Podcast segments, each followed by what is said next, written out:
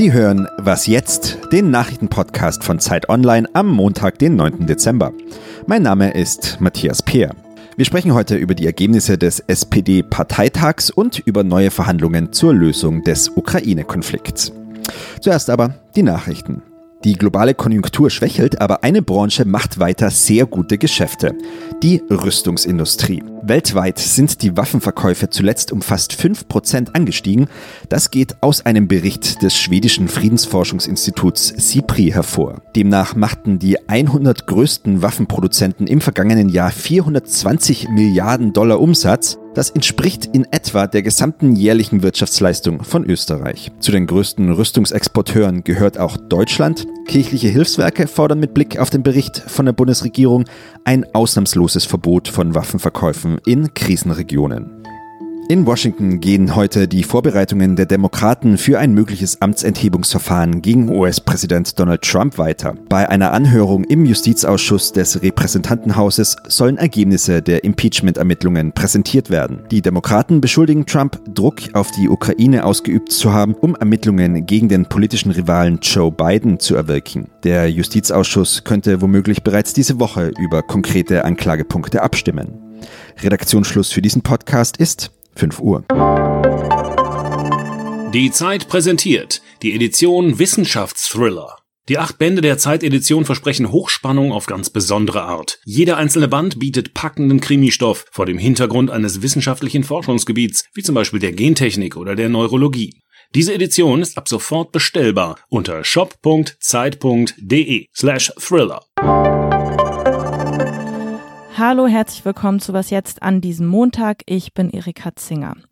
In die neue Zeit, das war das Motto beim Parteitag der SPD am Wochenende. Und wie diese neue Zeit aussehen wird oder kann, da konnte man dann schon ersten Eindruck von bekommen etwas linker und radikaler, also Saskia Esken, Norbert Walter Borjans und ja auch Kevin Kühnert. Für Jubel gab es da beispielsweise, als das Sozialstaatskonzept auf den Weg gebracht wurde, also Schlussstrich Gerhard Schröder Politik. Mit dem Bundesparteitag gehen jetzt zwei ganz schön aufregende Wochen für die SPD zu Ende und nachdem wir jetzt auch wissen, dass es vorerst keinen Bruch der GroKo, jedenfalls keinen beschlossenen gibt, bleibt es natürlich trotzdem spannend, wie die SPD und die Union weiter miteinander klarkommen werden. Lisa Kaspari aus der Politik-Ressortleitung ist bei mir am Telefon. Hallo Lisa. Hallo. Die Linken in der SPD, die wollten ja eigentlich den großen Bruch mit der GroKo und jetzt sieht erstmal doch alles nach diesem Parteitag aus, ja, nach Harmonie. Wie kommt das?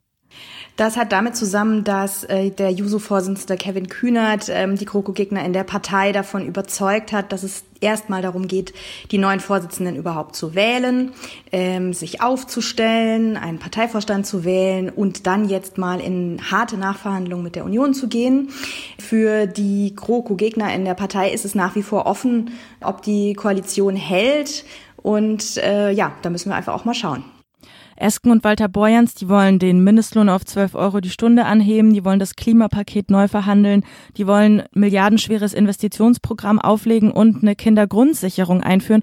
Und am dritten und letzten Tag des SPD-Parteitags wurde mit großer Mehrheit für die Wiedereinführung der Vermögenssteuer gestimmt.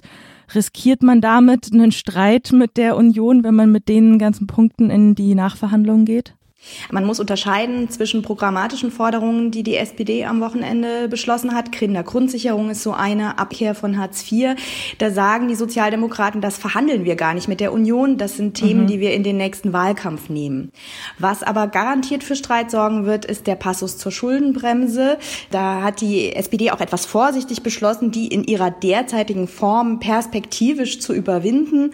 Aber ich denke, das wird ein gefundenes Fressen für die Union sein, äh, sich jetzt gegenüber der SPD abzugrenzen.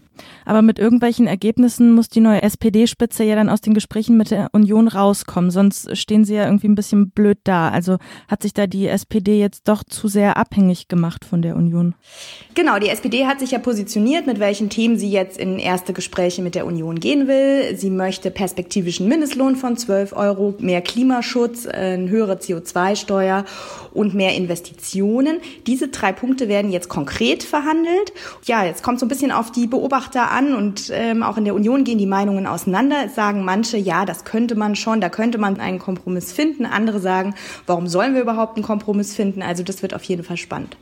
Der Grünen-Vorsitzende Robert Habeck, der hat die SPD nach dem Parteitag jetzt kritisiert. Er meinte, er sehe bei den Sozialdemokraten nur ein Weiter so. Hat er denn recht damit?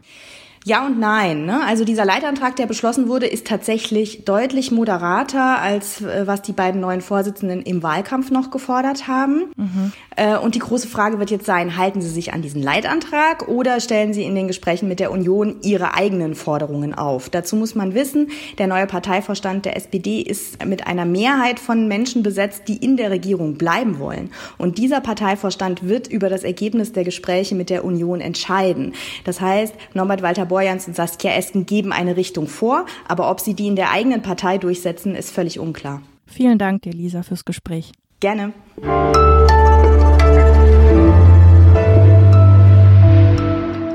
Und sonst so?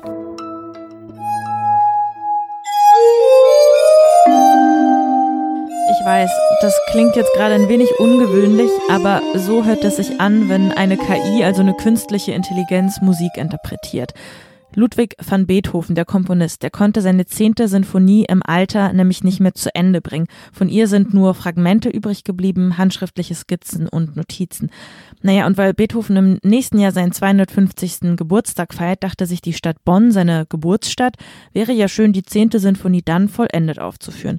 Seit diesem Sommer, das berichtet die Frankfurter Allgemeine Sonntagszeitung, arbeitet ein internationales Team aus Musikwissenschaftlern, Komponisten und Informatikern daran, den Algorithmus, also die KI, so zu trainieren, dass er die fehlenden Passagen Beethoven gemäß nachkomponiert. Ob das dann endgültig geklappt hat, wie erfolgreich die KI sein wird, lässt sich dann im nächsten Jahr begutachten.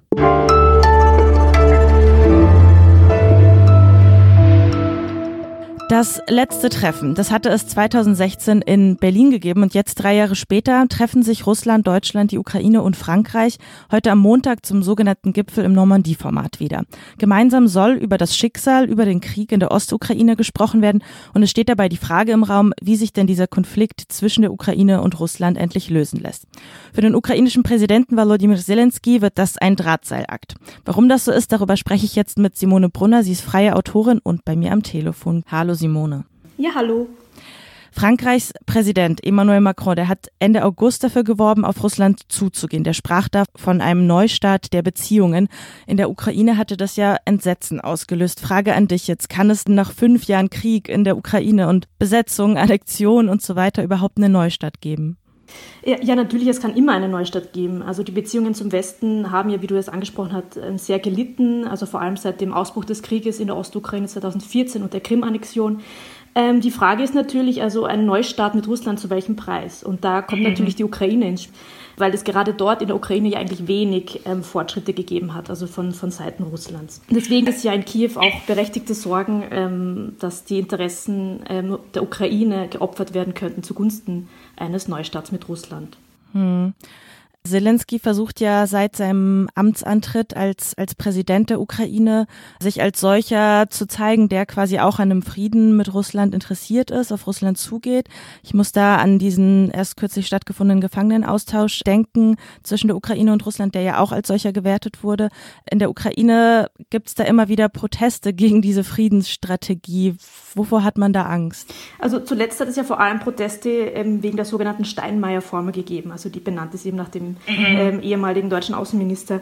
Ähm, grob gesagt geht es da darum, ähm, dass Wahlen durchgeführt, also einen Plan, um Wahlen durchzuführen in den Separatistengebieten, um diese Gebiete eben wieder politisch in die Ukraine zu integrieren.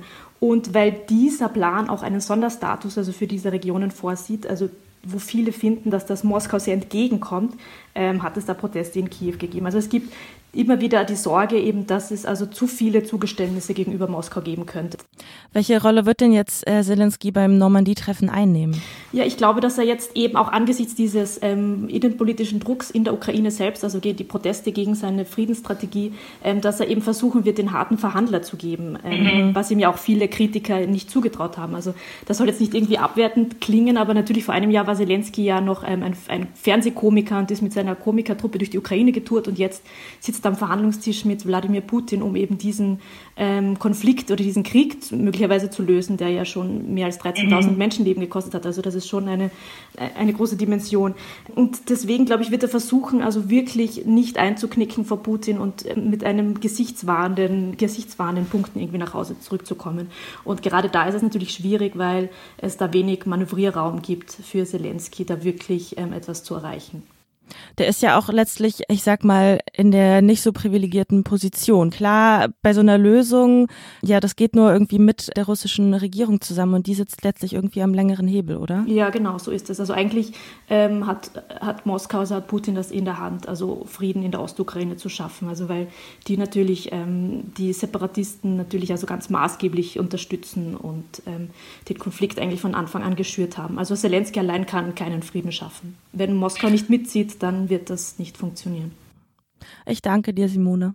Gerne. Ja, und das war's mit Was Jetzt für heute. Sie können uns wie immer gerne schreiben an wasjetzt.zeit.de. Morgen gibt's dann wie gewohnt die nächste Folge. Mein Name ist Erika Zinger. Tschüss, machen Sie's gut.